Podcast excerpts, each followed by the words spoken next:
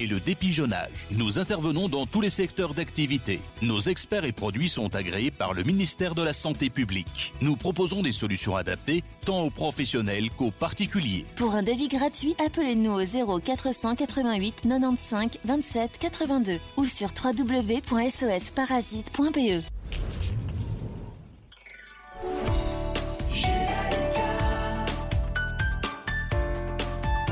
Judaïka 90.2 FM.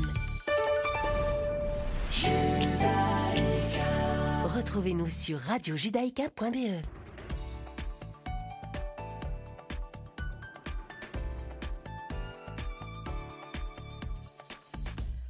Bonjour à toutes et bonjour à tous. Il est 17h sur Radio Judaïka. Bienvenue à vous si vous nous rejoignez. Je suis ravie de vous retrouver en ce lundi 28 février 2022 et tout de suite le flash d'information de cet après-midi. Bienvenue dans cette édition spéciale consacrée à l'Ukraine. On apprend que le président ukrainien Volodymyr Zelensky a exhorté les 27 à intégrer sans délai l'Ukraine au sein de l'Union européenne. L'Ukraine qui, on le rappelle, combat depuis cinq jours l'invasion russe sur son territoire. Nous nous adressons à l'Union européenne en ce qui concerne une intégration sans délai de l'Ukraine via une procédure spéciale. Je suis sûr que c'est juste, je suis sûr que c'est possible. Ce sont les mots du président Zelensky dans une vidéo publiée plus tôt ce matin et dans le même temps, Kiev exige un cessez c'est le feu immédiat et le retrait des troupes russes. Hein. C'est ce que rapporte la présidence ukrainienne peu de temps après l'arrivée de la délégation ukrainienne sur le site des négociations avec la Russie. Et en effet, Moscou souhaite de son côté également trouver un accord avec Kiev pendant les pourparlers de ce lundi en Biélorussie, près de la frontière ukrainienne, pourparlers qui ont d'ailleurs débuté il y a de cela quelques heures. À ce sujet, le Kremlin ne souhaite pas encore annoncer ses positions. Selon le porte-parole du Kremlin, Dimitri Peskov, les négociations doivent se faire en silence. Évidemment, cette demande d'adhésion de l'Ukraine à l'Union européenne fait réagir la scène internationale, à commencer par le président du Conseil européen Charles Michel, selon qui il y a différentes opinions et sensibilités au sein de l'Union européenne au sujet de son élargissement. Charles Michel a rajouté que l'Ukraine allait transmettre une demande officielle et que la Commission européenne exprimera un avis officiel en premier lieu avant que le Conseil européen ne se prononce. Et puis l'aide internationale envers l'Ukraine afflue également. En Israël, par exemple, le ministre des Affaires étrangères Yair Lapid a déclaré que l'État hébreu avait la responsabilité morale de condamner la Russie et de fournir une aide humanitaire. Donc trois avions partiront avec une aide humanitaire aujourd'hui et demain. Les premiers pour parler entre Moscou et Kiev interviennent alors que l'offensive russe lancée jeudi dernier se heurte à une vive résistance de l'armée ukrainienne et que les sanctions d'une ampleur inédite adoptées par les Occidentaux ébranlent l'économie russe. Justement, à propos de sanctions, les États-Unis interdisent avec effet immédiat toutes les transactions avec la Banque centrale russe. Dans un communiqué, Washington précise que cette décision a pour effet d'immobiliser tous les actifs que la Banque centrale de Russie détient aux États-Unis ou qui seraient détenus où que ce soit par des personnes américaines, ce qui va limiter très fortement la capacité de Moscou à défendre sa devise et à soutenir son économie. En représailles à ces sanctions, Moscou a entre autres interdit dans son ciel les compagnies aériennes de 36 pays. Le flot de réfugiés qui fuient l'Ukraine ne cesse quant à lui d'augmenter. Depuis jeudi dernier, quelques 368 000 réfugiés ont fui vers les pays voisins et leur nombre continue de croître. C'est ce qu'a indiqué hier le Haut Commissariat de l'ONU pour les réfugiés. Le bilan du conflit jusqu'ici reste incertain. L'Ukraine fait état de quelques 200 civils et des dizaines de militaires tués depuis jeudi dernier. Parmi les victimes, 16 enfants. Les Nations Unies ont quant à eux, elles, indiqué avoir enregistré 102 civils tués, dont 7 enfants et 304 blessés, mais a averti que ces chiffres réels étaient considérablement plus élevés. Et puis au moins 11 personnes ont été tuées dans des bombardements russes sur des quartiers résidentiels de Kharkiv. La deuxième ville d'Ukraine située à la frontière avec la Russie. C'est ce qu'a annoncé aujourd'hui le gouverneur régional en disant craindre des dizaines de morts.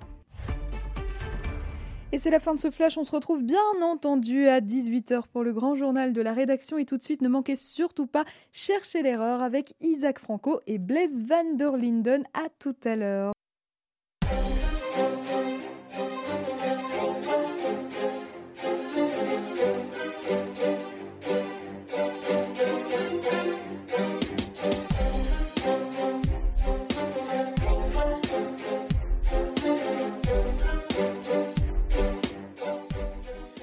À toutes et à tous, il est 17h et c'est l'heure de votre rendez-vous du lundi. Cherchez l'erreur que vous retrouvez sur le 90.2 FM, le site internet radiojudaïka.be et en live sur la page Facebook de la radio. Aujourd'hui, exceptionnellement, c'est Blaise van der Linden qui vous parle. Je remplace au pied levé Richard Laube. Je suis bien sûr en compagnie de Isaac Franco, analyste politique de Radio Judaïka. Isaac, bonjour. Bonjour Blaise, bonjour Paul. Alors entrons directement dans le vif du sujet. C'est le cinquième jour du conflit en Ukraine après l'entrée des troupes russes sur le territoire. Nous allons donc parler principalement Ukraine et Russie dans l'émission d'aujourd'hui. Nous nous pencherons aussi par ricochet sur la crise iranienne. Première question, le président ukrainien Volodymyr Zelensky a demandé aujourd'hui l'adhésion à l'Union européenne. Pardon, pour commencer, quel est l'intérêt de l'Ukraine dans cette demande d'adhésion, Isaac Franco? À partir du moment où euh, l'Ukraine est intégrée dans l'Union européenne, un pays de l'Union européenne attaqué, bah, c'est toute l'Union européenne qui serait attaquée. Donc il y aurait une solidarité, un réflexe de solidarité immédiate qui serait euh, obligatoire. Euh, alors, Charles Michel, le président de la Commission, a, été très prudent. Il a dit naturellement qu'il y a des sensibilités différentes et que, euh, après avoir reçu une demande écrite officielle de la part du président euh, ukrainien, eh bien, l'Union européenne répondrait on peut déjà imaginer quelle sera la réponse de l'Union européenne. Ce n'est pas dans cette urgence-là que l'Union européenne, sur un sujet aussi sensible, se prononcera rapidement, d'autant que les exemples d'élargissement de l'Union européenne dans les pays d'Europe centrale, je pense à la Hongrie et à la Pologne en particulier, ne sont pas de tout repos. Donc j'imagine que c'est plus une demande formelle, un appel à l'aide, de la même manière que Zelensky demande l'intégration de son pays dans, dans l'OTAN. On a tendance des fois à dire que l'Union européenne est un peu molle dans ce genre de conflit. Est-ce que c'est toujours le cas?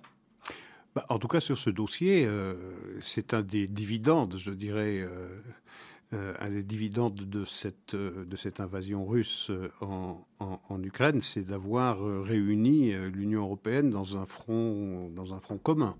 Pour une fois, l'Union européenne porte bien son nom, c'est présente un front uni. Euh, tout le monde est d'accord sur euh, la condamnation de, l'invasion russe. Euh, et on resserre les rangs. Et toutes les dissensions qui pouvaient exister, en particulier entre la Pologne et la Hongrie d'une part et le reste des pays d'Europe occidentale, passent à l'arrière-plan. Pour l'instant, c'est faire front commun. Et également un autre wake-up call, une autre piqûre de rappel, c'est eh bien l'urgence qui semble y avoir maintenant qui semble émerger, il faut voir si ce sera confirmé à, court et moyen terme, euh, eh bien de, de, se réarmer. Il faut savoir que pendant des décennies, euh, l'Union européenne, les pays d'Europe euh, sont protégés par le parapluie américain. Euh, il est temps pour acquérir, de la crédibilité euh, pour l'Union européenne de se doter d'une force, euh, d'une force d'intervention, d'une force militaire d'intervention qui soit également crédible. À cet égard, on a vu certains pays qui étaient extrêmement réticents comme euh, l'Allemagne, euh, eh bien, de, briser certains tabous de sa politique étrangère, comme celle, par exemple, de livrer des armes létales à un pays qui est plongé dans une crise internationale. C'est le cas de, l'Ukraine. Et donc l'Allemagne, pour la première fois de son histoire, va livrer des armes létales à, à l'Ukraine et également promis d'investir 100 milliards 100 milliards d'euros dans le réarmement de la Bundeswehr. Donc ce sont des, gestes qui laissent penser qu'il euh, y a une prise de conscience et que si l'Union européenne veut exister politiquement, elle doit exister également militairement. Mais s'armer ne suffira pas. Il faudra également une volonté politique euh, qui, aille, euh, qui aille dans le même sens. Vous l'avez évoqué, aujourd'hui, militairement, l'Union européenne n'est rien sans le, continent américain, plus principalement les États-Unis euh, oui, euh, euh, c'est un, un continent qui est, enfin, c'est une union politique qui est totalement dépourvue de bras armés. et donc, il y a urgence, ça fait des décennies qu'on en parle, d'une Europe de la défense. elle n'a n'a pas abouti. Ces discussions n'ont pas abouti. Sont encore dans, c'est encore un embryon de discussion. Peut-être que cette, euh, crise ukrainienne, cette invasion scélérate de la Russie sur euh, euh, l'Ukraine, va fabriquer eh bien une volonté qui n'existait pas par le passé de se donner une force militaire qui soit soutenue par une volonté politique crédible. Encore une fois, disposer des jouets militaires les plus, les plus avancés si, si cette initiative n'est pas assistée par une volonté politique crédible. ça ne sert strictement à rien. Donc, c'est en tout cas, ce que euh, l'Union européenne n'avait pas réussi jusqu'à présent par elle-même, cette invasion russe, semble en tout cas euh, pousser les Européens à prendre conscience que cette guerre au cœur même du continent européen eh les oblige à prendre des, euh, des dispositions ou des décisions que jusqu'à présent elle avait négligées. Alors revenons au cœur du conflit. Vladimir Poutine a parlé de force de dissuasion. On pense surtout au nucléaire quand on entend ça. Est-ce qu'il est vraiment capable d'aller jusque-là? Bon, Là vous faites appel à mes dons divinatoires, je... non, je ne pense pas. Je ne pense pas. Je pense que c'est de la gesticulation. D'abord, il n'est pas le seul à disposer de forces nucléaires. Euh, je pense que jouer avec ces mots-là, c'est jouer avec euh, une allumette sur une poudrière. Euh, je pense que ça traduit un peu sa frustration ou sa surprise, ou peut-être euh, euh, sa mauvaise évaluation des perspectives de son invasion. Peut-être pensait-il que cette invasion se produirait euh, plus facilement pour les troupes russes qui sont déployées sur le terrain à partir de la Biélorussie, à partir de, la Crimée à partir de, la frontière orientale de, de l'Ukraine. Peut-être pensait-il, dans son évaluation, que ces troupes seraient accueillies avec des fleurs. Ce n'est pas du tout le cas. Euh, il y a une vive résistance. Et puis, euh, encore une fois, cette euh, intervention russe en Ukraine a provoqué une réaction du clan occidental qui parle désormais d'une même voix.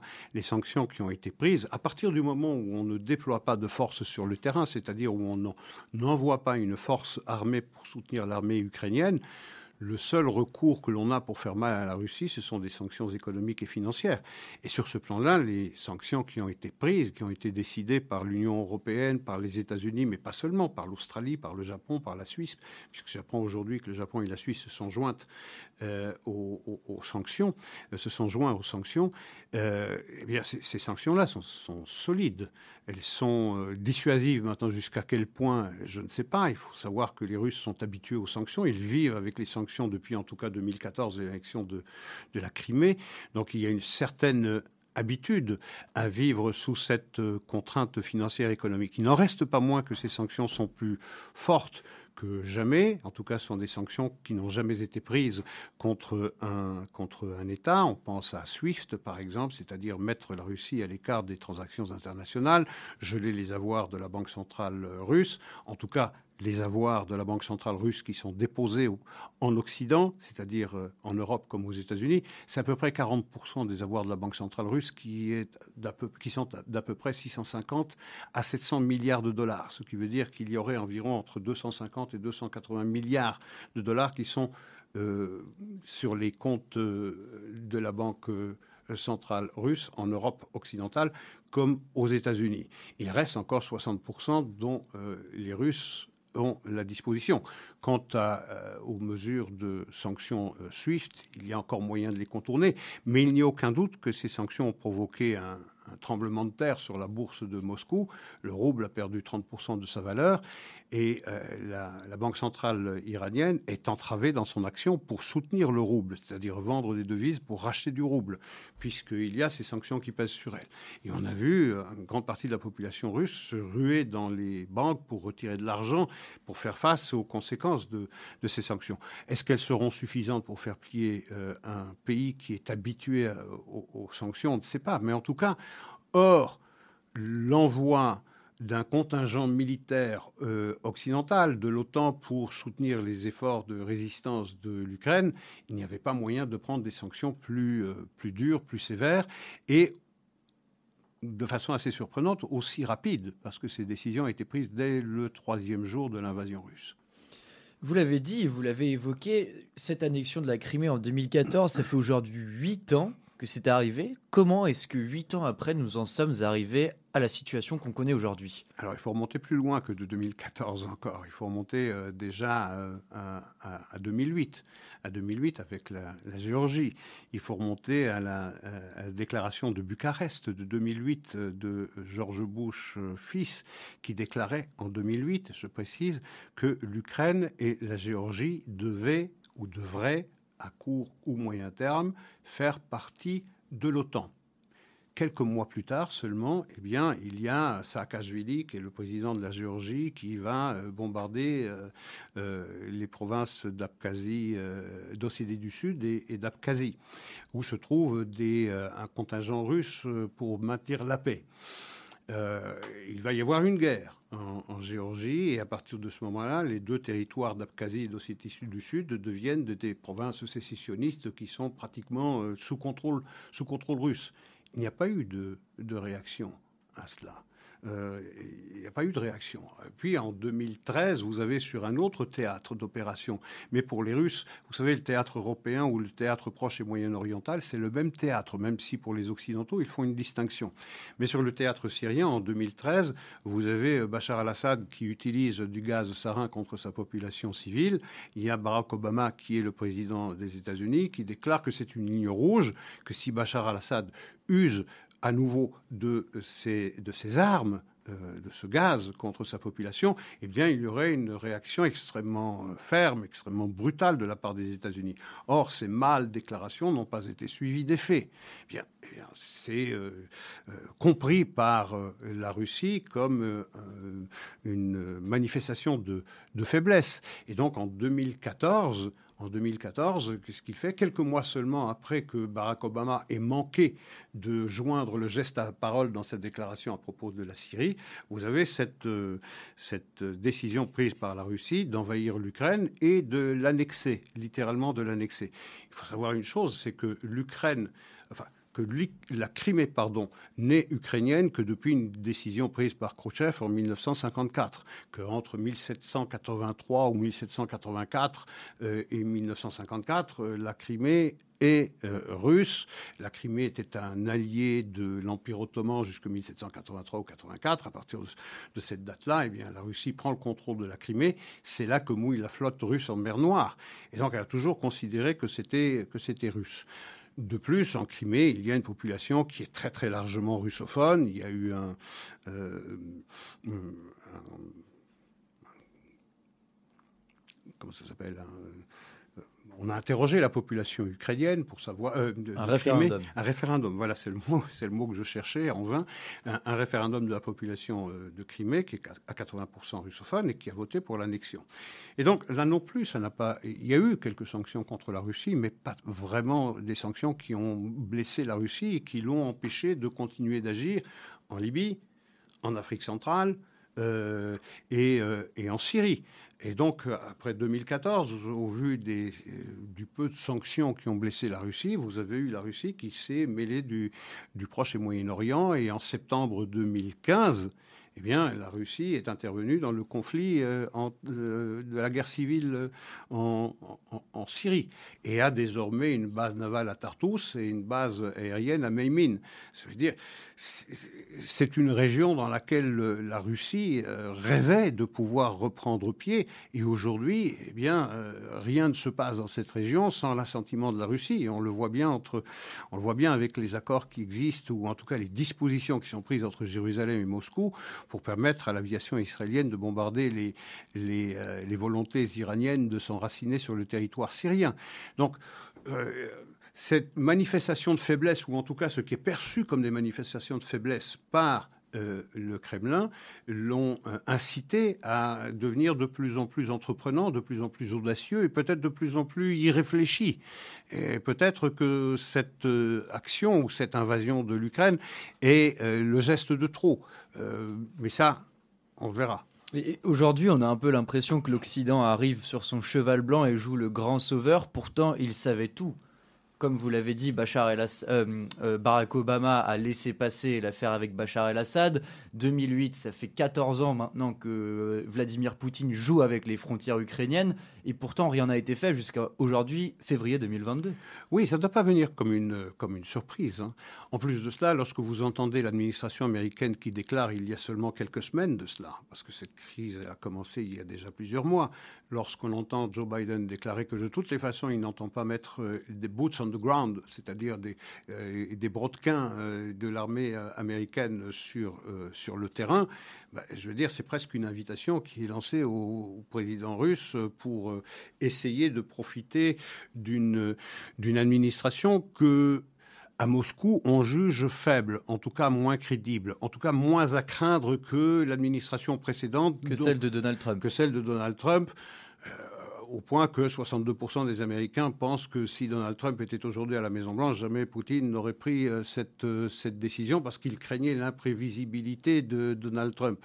Donc il y a eu cette décision, cette déclaration de Biden qui disait euh, pas question d'engager des forces américaines pour défendre l'Ukraine, c'est presque une invitation à, envahir. Il y a d'autres décisions qui sont plus ou moins euh, plutôt euh, contestables.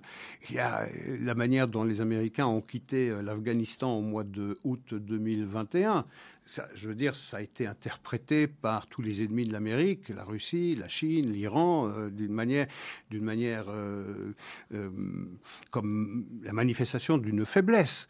C'est certain que la manière dont les États-Unis ont abandonné l'Afghanistan, ça a été interprété comme, eh bien, nous sommes désormais incapables de nous faire respecter.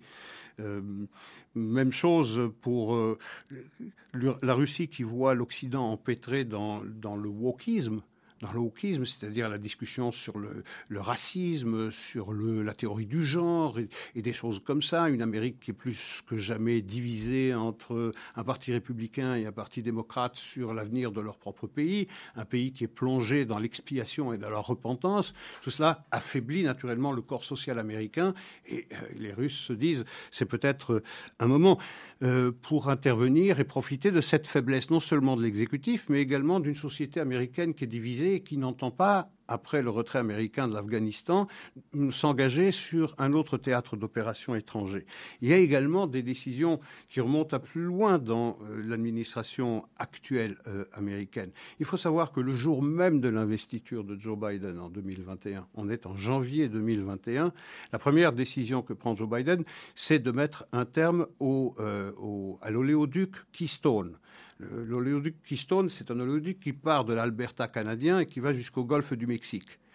Euh, et ensuite qui interdit euh, l'extraction, le forage sur les terres fédérales américaines pour l'extraction du gaz et du pétrole de schiste. Il faut savoir que jusque Trump, l'Amérique, ou plutôt sous le mandat de Trump, l'Amérique avait euh, une parfaite autonomie énergétique.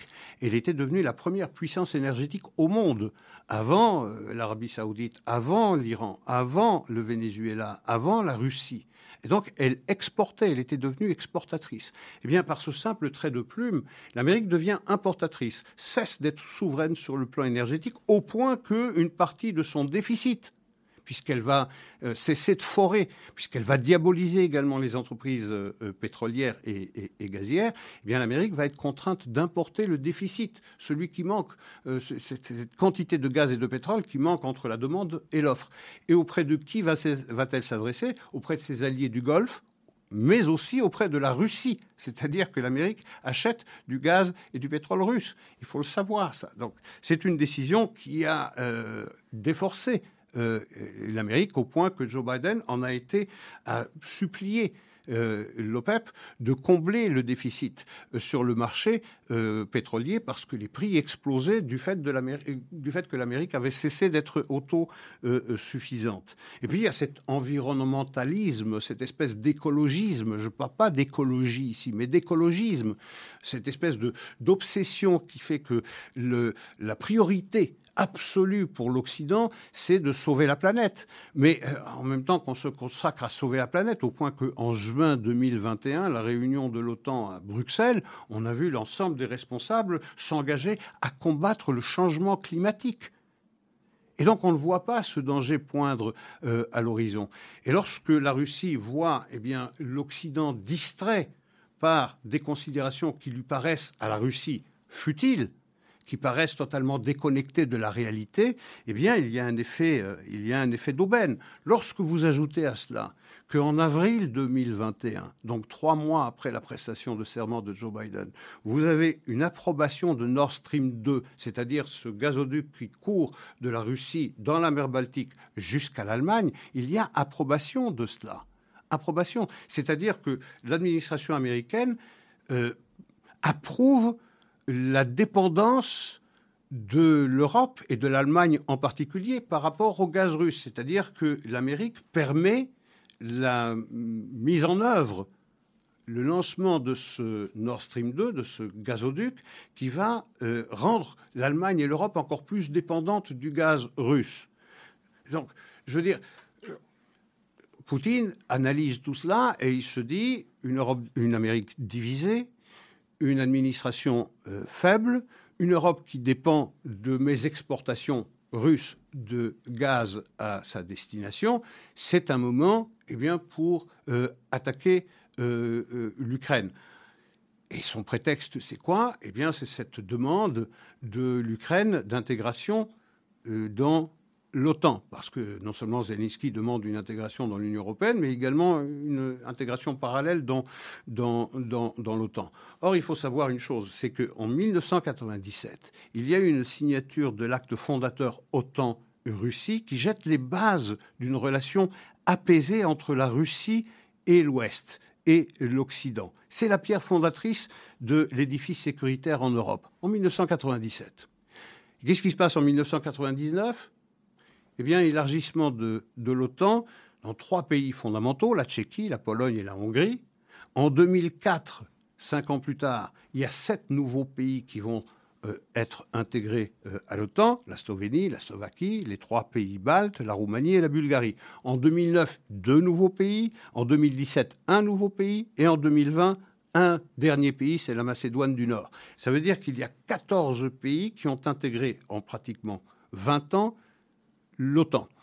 Lorsque on sait que pour la Russie, encore une fois, je ne plaide pas la cause de la Russie, j'essaye de comprendre. Lorsque la Russie considère que la fin de l'Union soviétique est la plus grande catastrophe du XXe siècle et que la Russie a, on le sait, une mentalité d'assiégé et qu'elle a plusieurs fois envoyé le message qu'il n'est pas question de voir l'OTAN s'élargir jusqu'aux marches de, euh, la, de la Russie, euh, eh bien, euh, il est euh, important, ou il est fondamental, c'est une question de euh, sécurité nationale pour Poutine, en tout cas c'est comme ça qu'il le perçoit, de neutraliser, de démilitariser, de mettre hors jeu l'Ukraine.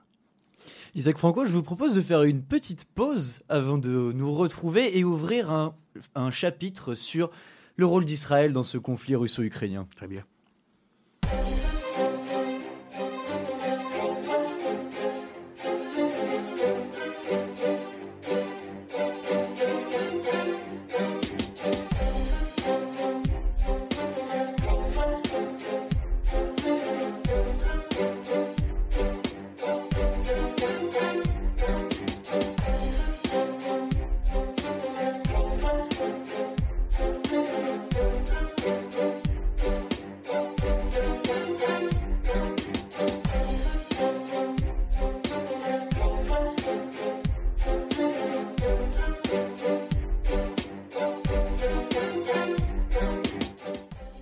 On se retrouve dans Chercher l'erreur sur Radio Judaïka, toujours en compagnie de Isaac Franco. Alors Isaac Franco, nous allons maintenant parler du rôle d'Israël dans ce conflit russo-ukrainien. On sent que Israël est tenu entre deux positions, entre les Russes et entre les Ukrainiens. Est-ce que l'État hébreu s'en est sorti et comment? Difficilement. Euh, et par euh, c'est deux personnes qui se sont exprimées au nom d'Israël d'une façon assez, assez différente. Vous avez le ministre des Affaires étrangères qui a condamné l'invasion, et vous avez le Premier ministre israélien euh, qui a euh, parlé d'intégrité, de respect de l'intégrité territoriale ukrainienne sans mentionner les Russes. Euh, vous avez également, euh, lorsque euh, une résolution américaine soutenue par l'Albanie a été proposée au Conseil de sécurité de l'ONU, vous savez que tous les pays qui sont non membres du Conseil de sécurité peuvent apposer leur signature de soutien de la résolution. Eh bien, Israël n'a pas soutenu n'a pas posé son, nom. Mais j'apprends euh, aujourd'hui que lorsque euh, ce problème va être discuté en Assemblée générale des Nations Unies, non plus au Conseil de sécurité, eh bien Israël condamnerait, euh, condamnerait l'invasion. Donc vous voyez, on va d'un pied qui dit on condamne, de l'autre on prend soin de ne pas irriter les Russes. pour une raison très simple. Vous savez, dans cette affaire-là, c'est moral contre intérêt supérieur de l'État. Euh, les États n'ont pas de sentiments, ils ont des intérêts.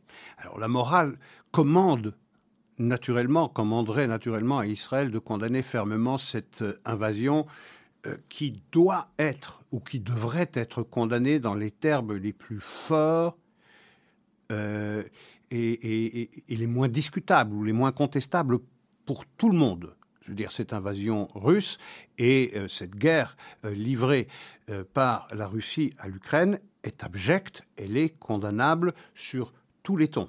Ça, c'est la morale. On devrait, en Israël en particulier, condamner une telle intervention d'une voix extrêmement forte. Et puis, il y a les intérêts.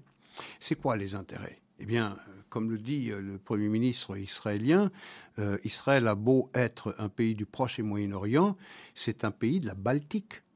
C'est une formule qu'il a utilisée. Pourquoi il dit cela? C'est parce que nous avons les Russes à quelques kilomètres de nous, en Syrie. Ce qui fait que euh, le statut d'Israël, bien que situé au Proche et Moyen-Orient, c'est un peu comme s'il se, situait euh, dans la région de la mer Baltique. Et donc il faut ménager euh, les Russes. Il faut savoir une chose, c'est que chaque intervention, et il y en a eu des centaines, de l'armée israélienne dans, en Syrie pour lutter, pour entraver l'enracinement iranien en Syrie, se fait en coordination avec les autorités russe. C'est-à-dire que chaque intervention militaire israélienne, chaque intervention aérienne, eh bien, les Israéliens préviennent les Russes qu'ils vont intervenir pour qu'il n'y ait pas de, euh, de mal-donne, pour, que les, euh, pour que les Russes ne risquent pas d'être euh, touchés par les interventions israéliennes. Et donc, il y a un besoin de ménager la Russie parce que les intérêts sécuritaires israéliens, c'est à l'évidence d'empêcher l'Iran de s'installer en Syrie, exactement de la même manière qu'ils se sont installés en Irak, au Yémen ou au Liban. Donc cette guerre qui se livre entre cette guerre entre les guerres que les Israéliens livrent à l'Iran euh, en Syrie est essentielle pour la sécurité nationale israélienne. Et donc il faut préserver naturellement cette coordination et cette entente qui existe entre Jérusalem et, Moscou. Et lorsque Lapide a, dans un premier temps, euh, condamné l'invasion euh, russe, eh bien on a entendu tout de suite après à l'ONU le représentant russe eh bien, faire une mise au point, faire parler d'Israël en parlant de Tel Aviv. C'est la première fois que les autorités politiques russes, euh, lorsqu'ils parlent d'Israël, parlent de Tel Aviv et non pas de Jérusalem. Il faut savoir que le premier pays qui a reconnu Jérusalem, en tout cas une partie de Jérusalem, les quartiers occidentaux de Jérusalem comme capitale de l'État d'Israël, c'est la Russie. C'est en 2008. Eh bien, là, on ne parle plus de Jérusalem, on ne parle pas d'Israël, on parle de Tel Aviv. Ça veut dire, je ne reconnais plus ce que j'ai reconnu en 2008. C'est un premier coup de semonce. Il y a un deuxième coup de semonce c'est le Golan. Eh bien, dans cette même intervention du représentant russe à l'ONU, euh, les Russes font entendre qu'ils euh, ne reconnaissent pas la souveraineté euh, israélienne sur le Golan et disent que le Golan appartient à la Syrie et que les Israéliens doivent le remettre. Donc c'est le deuxième coup de semence. Et le troisième, c'est de laisser entendre qu'il ne faut pas aller trop loin dans cette critique de la Russie parce qu'on pourrait rediscuter eh bien, cette coordination sécuritaire entre Israël et, euh, la Russie euh, à propos des interventions de l'armée israélienne, de l'armée euh, de l'air israélienne en, Syrie. Donc on voit bien que les Israéliens marchent sur des œufs. Il y a des relations extrêmement amicales entre Israël et, l'Ukraine, et une forte communauté euh, juive du reste en Ukraine. Il y a également même si sur le dossier iranien, euh, on n'est pas d'accord entre Jérusalem et Moscou, mais il y a de très bonnes relations entre Israël et, la Russie. Euh, le précédent euh, Premier ministre israélien avait rencontré Poutine. C'est probablement, c'est pas probablement, c'est certainement le dirigeant étranger que les Israéliens ont rencontré le plus souvent, 13 fois. Et à Sochi, en octobre, eh bien, c'est Bennett qui s'était rendu en Russie pour rencontrer Poutine. Et c'était un une rencontre qui devait durer deux heures et qui a fini par durer cinq heures. Et les Israéliens euh, redoublaient d'enthousiasme parce qu'ils euh, disaient combien cet entretien avait été extrêmement, extrêmement chaleureux. Donc on voit que la position israélienne, elle est très, très, difficile, à, très difficile à tenir. Il faut assurer l'Ukraine de sa solidarité, de son souci euh, de la population civile, euh, faire comprendre qu'il condamne, euh, sans, trop, euh, sans trop mentionner la Russie, dont il faut ménager la susceptibilité parce qu'on a besoin de la coordination russe en, en Syrie. Vous l'avez dit, Jérusalem s'entend bien avec Moscou, s'entend bien avec Kiev et la situation est très très compliquée. Israël s'est proposé comme médiateur, pardon. Est-ce une bonne chose en général et qu'ont-ils à gagner avec cette proposition? À ce stade de la guerre, pas grand-chose et peut-être beaucoup à perdre. D'abord, c'est pas Israël qui... Israël l'a proposé, c'est vrai, et Zelensky lui-même, le président ukrainien, a demandé, a prié Israël d'agir comme médiateur précisément parce que... Rappelons que Zelensky est le seul euh, chef d'État juif hors d'Israël. Euh, oui, euh, je ne suis pas absolument sûr que ce soit le seul. Je pense qu'il y en a un autre, mais son nom ne me revient pas. Mais peu importe. Euh, Zelensky est effectivement juif. il sait qu'il y a d'excellentes relations entre Jérusalem et Moscou. Il y a d'excellentes relations entre Kiev et Jérusalem aussi. Et il pense, Zelensky, que Jérusalem est bien placée pour avoir l'oreille des deux belligérants et euh, se poser en, médiateur de cette crise. Alors je pense que je pense que c'est trop tôt dans la guerre. Je pense qu'on est à un stade de la guerre, on est au cinquième jour de l'intervention. Je pense qu'on est à un stade où chacun pense encore gagner le gros lot. Je pense que les Russes pensent encore l'emporter, peut-être avec plus de difficultés qu'ils ne l'escomptaient au départ de cette invasion. Et je pense que les Ukrainiens pensent qu'ils ont les moyens de résister. Et il y a, euh, sur ce plan-là, euh, un aspect fondamental, c'est le temps. C'est-à-dire que pour les Russes, il est important d'aller vite. Et pour les Ukrainiens, il est important de résister le plus longtemps possible pour euh, pourrir la crise. Et la situation n'est pas encore assez pourrie pour qu'une médiation soit audible ou soit rendue nécessaire par ou souhaitable par les deux belligérants. Ensuite, il faut, lorsqu'on est un médiateur, il faut avoir euh, quelque chose à mettre sur la table, des propositions à mettre sur la table. Je ne vois pas, à ce stade-ci en tout cas, quelles propositions Israël pourrait mettre sur la table et qui soient entendues par les deux parties. Et ensuite, lorsqu'on pose au médiateur, il faut aussi assurer des garanties aux deux belligérants que les accords ou les conventions qu'ils vont passer vont être respectés. Je ne pense pas qu'Israël ait euh, l'envergure nécessaire à la fois pour proposer à ce stade-ci de la crise quelque chose et ensuite de, euh, de garantir euh, la bonne exécution des dispositions qui auraient été prises dans cette médiation. Et si cette médiation échoue, on peut penser par exemple à la médiation entreprise par la Norvège dans la crise du Sri Lanka contre les Tamouls.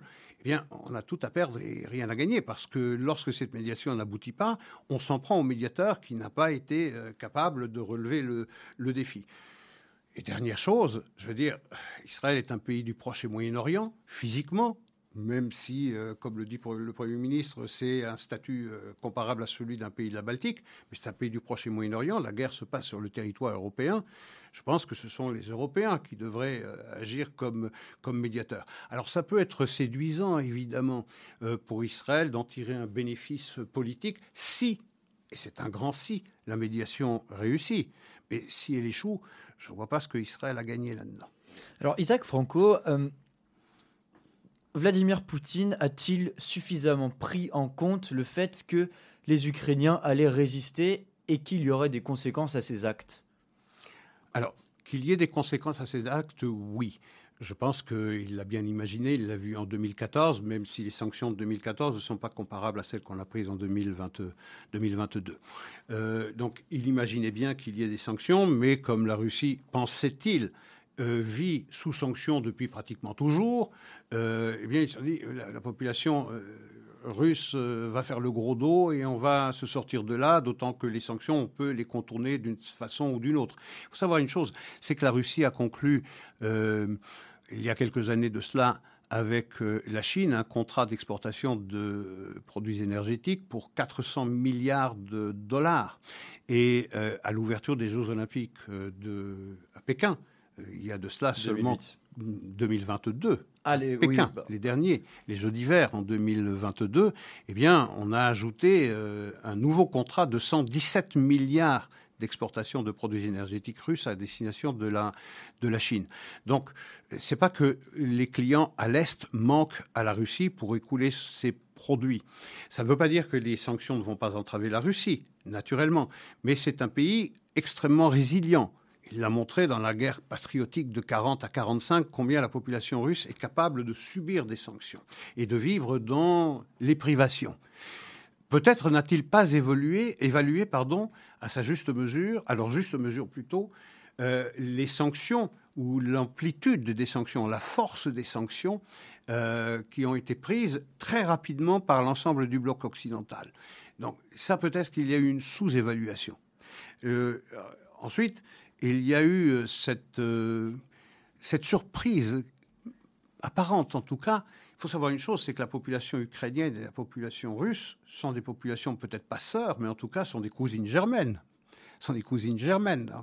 Peut-être que Poutine attendait que ses troupes soient accueillies avec des fleurs euh, à Kiev ou à Kharkiv. Ça n'est pas du tout le cas. Il ne s'attendait peut-être pas à une résistance aussi, euh, aussi active. Il ne s'attendait peut-être pas non plus à ces livraisons d'armes qui euh, désormais s'organisent du bloc occidental euh, au bénéfice de, au bénéfice de l'Ukraine. Soit dit en passant, ces livraisons d'armes, puisqu'on savait la tension monter, peut-être auraient-elles dû être organisées avant pour préparer et former également les troupes russes les troupes ukrainiennes à utiliser ces armements qui lui sont livrés parce que, eh bien, elles manquent peut-être de, formation euh, adéquate. Et ensuite, la justification de, de, Poutine est grotesque.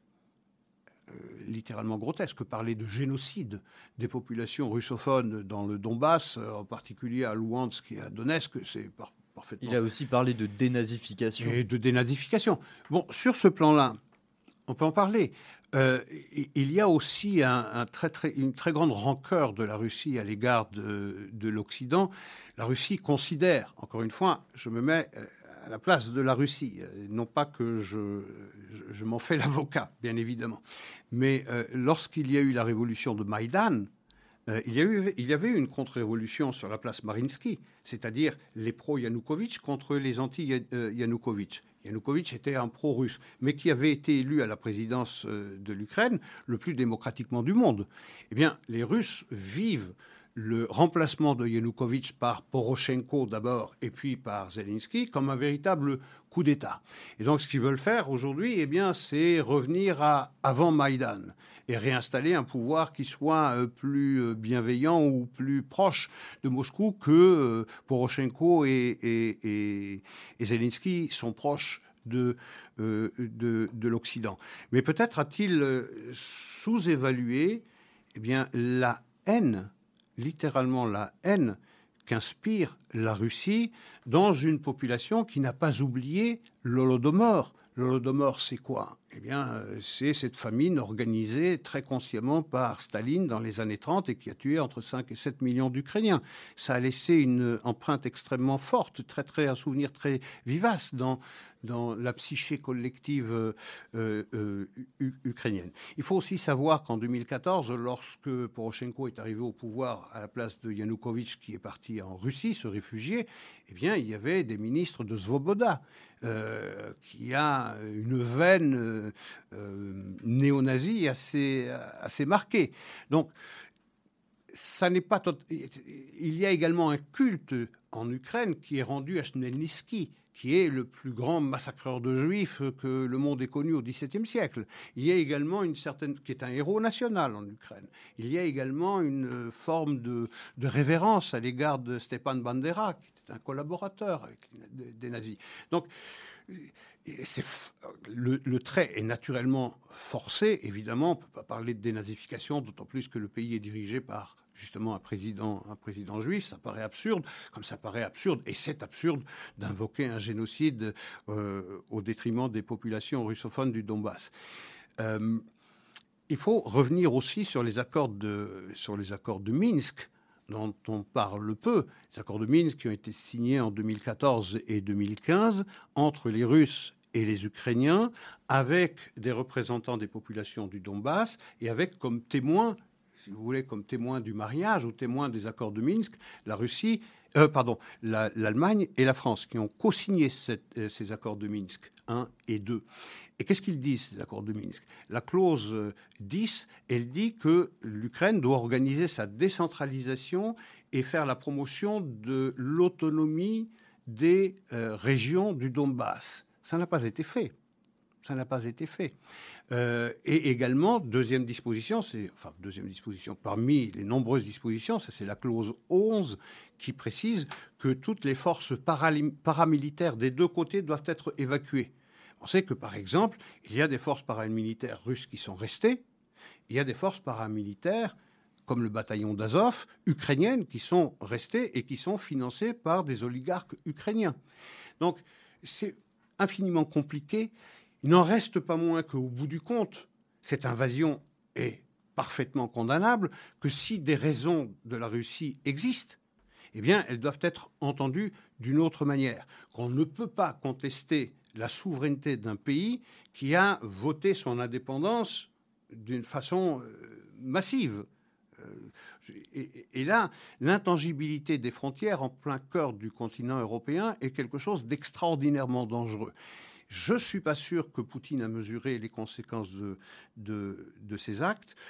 Soit il s'en sortira, euh, et ça, ça dépendra des négociations. Je pense que les négociations aujourd'hui à la frontière biélorusse avec l'Ukraine n'aboutiront à rien parce que je pense qu'on est encore trop tôt dans le conflit pour, euh, permettre, pour dégager euh, quelque chose qui ressemblerait à la fin d'un conflit. Enfin, tout est possible. J'en serais étonné. On est encore trop dans une logique où chacun pense l'emporter. Pour terminer les dix dernières minutes de notre émission, Isaac Franco, nous allons ouvrir un petit chapitre sur l'Iran. Et on a un peu l'impression que les négociations sur le nucléaire iranien sont un peu passées à la trappe avec ce conflit en Ukraine. Alors vous allez nous dire si c'est le cas. Et est-ce que l'Iran a un rôle à jouer dans ce conflit? Alors dans le conflit ukrainien, non, aucun rôle. Mais un bénéfice à tirer, oui, peut-être. Euh, oui, probablement. Euh, alors, est-ce que c'est passé à la trappe? Médiatiquement Oui. Je vous dirais que euh, Poutine n'a pas gagné la guerre d'Ukraine, mais en tout cas, il a gagné la guerre du Covid. Plus personne n'en parle. Euh, et on a remplacé le coronavirus par le coronavirus. Euh, alors ça, c'est... on ne parle plus du Covid, on parle pour l'instant beaucoup moins de l'Iran, mais je fais remarquer une chose, c'est que aussi dur sur les condamnations de l'administration américaine et des Européens, des trois Européens représentés euh, aux négociations avec euh, l'Iran à, Vienne, eh bien les Américains et les Russes sont côte à côte. Donc ils se parlent. Euh, et donc ces négociations, on en parle moins, mais ça ne veut pas dire qu'elles ne continuent pas. On était avant l'avènement de cette crise, avant l'irruption de cette crise ukrainienne dans l'agenda international, on était tout près d'un accord et je pense qu'on est relativement près d'un accord et je pense que cet accord va émerger euh, tôt ou tard. Euh, et que cet accord euh, va compléter ou remplacer l'accord du JCPOA du 14 juillet 2015 dans des dispositions qui ne seront certes pas favorables à Israël. Alors, au cas où il n'y a pas, dans l'hypothèse où il n'y a pas de signature d'un accord, euh, à, Vienne euh, maintenant, eh bien, ça va profiter à l'Iran parce que, euh, faute d'accord, ils vont continuer eh bien, d'avancer dans le programme nucléaire, l'enrichissement de, l'uranium en quantité plus importante encore que celle dont ils disposent déjà à 60%, augmenter donc leur, leur réserve d'uranium, augmenter leur recherche et le développement de nouvelles centrifugeuses de dernière génération. Donc ça profite à l'Iran, l'absence d'un accord profite à l'Iran pour continuer d'avancer dans son programme nucléaire. Et la signature d'un accord profiterait également à l'Iran. Donc il n'y a que de mauvaises. Pourquoi profiterait à l'Iran? Parce que ce serait gravé dans le marbre que, euh, eh bien, euh, selon des modalités plus ou moins acceptables pour l'Iran, on ne ferait que ralentir les progrès de l'Iran vers, euh, vers le statut d'État du seuil et puis la possession de la bombe. Il faut savoir que des dispositions de l'accord de 2015, elles commencent à tomber dès 2025.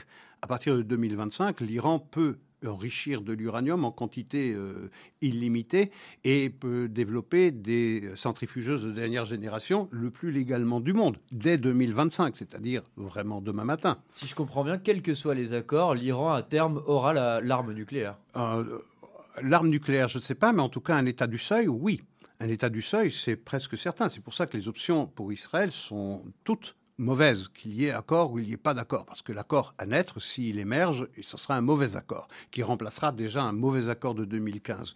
Donc, dans tous les cas de figure, dans ce domaine-là, accord pas accord, je pense qu'Israël n'en sortira pas, euh, sortira pas euh, vainqueur. Loin, loin de là. Et on peut observer des différences d'attitude de l'Occident. Euh, États-Unis. avec l'Allemagne, la France et la Grande-Bretagne, dans le dossier ukrainien et dans le dossier euh, iranien. Ces différences sont fondamentales. Plus que ça relève plus que du paradoxe. Ça ne peut pas vivre ensemble.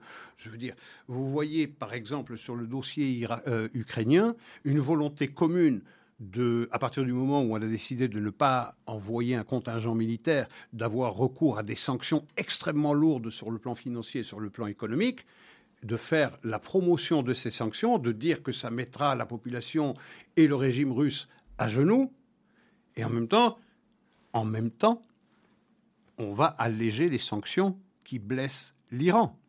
Alors que l'Iran est au moins aussi dangereux pour l'équilibre mondial que ne l'est l'intervention russe en Ukraine. Donc on a exactement l'attitude inverse. Sur l'Ukraine, on dit qu'il faut punir sévèrement économiquement et financièrement. Et sur l'Iran, on dit, ben, vous voyez, la stratégie ou la politique de, du tout sanction euh, à l'Iran euh, promue par euh, Donald Trump, eh bien, elle a fait long feu, elle n'a pas donné ses fruits, et donc il faut l'abandonner. Il faut alléger les sanctions. D'un côté, on les renforce, d'un côté, on les met en place, aussi dur que possible, et là, on va les alléger. Alors que ce qu'il faudrait faire en Iran, c'est exactement la même chose que ce qu'on fait en Ukraine, avec, avec la Russie en, Ukraine. C'est-à-dire, eh bien, faire peser sur l'Iran des sanctions plus lourdes encore que celles qu'a euh, imposées à l'Iran euh, la précédente administration américaine. Or, on fait exactement le contraire. De la même manière, à l'Ukraine, on lui livre des armes qui permettent à l'Ukraine de se défendre contre l'invasion euh, russe, alors que, pour Israël, on prive Israël des armements qui permettraient à l'État juif de se défendre valablement ou de porter contre l'Iran une attaque préemptive qui empêcherait l'Iran de devenir une puissance du seuil ou une puissance nucléaire. C'est-à-dire quoi? Eh bien des avions ravitailleurs.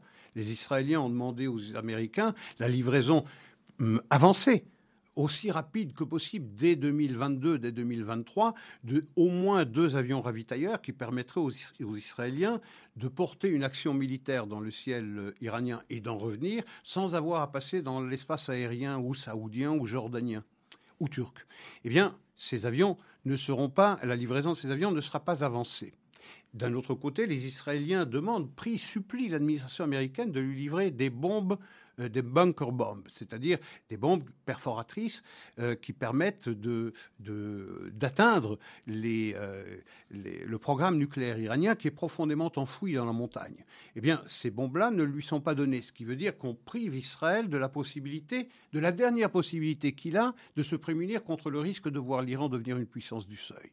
Et donc on voit sur le dossier Irak, décidément, ukrainien, une volonté commune, un front commun et cohérent et de l'autre côté, eh bien exactement le contraire, contre un danger qui est au moins aussi important que celui de la Russie contre l'Ukraine. Et comment ça se fait que les sanctions sont complètement différentes? Parce qu'on est plus dépendant de la Russie que de l'Iran? Ou parce que la Russie est plus dépendante de nous que de l'Iran? Non, c'est parce que simplement, euh, enfin simplement, rien n'est simple, mais euh, c'est parce que ce qui se passe euh, en Ukraine, ça se passe en Europe.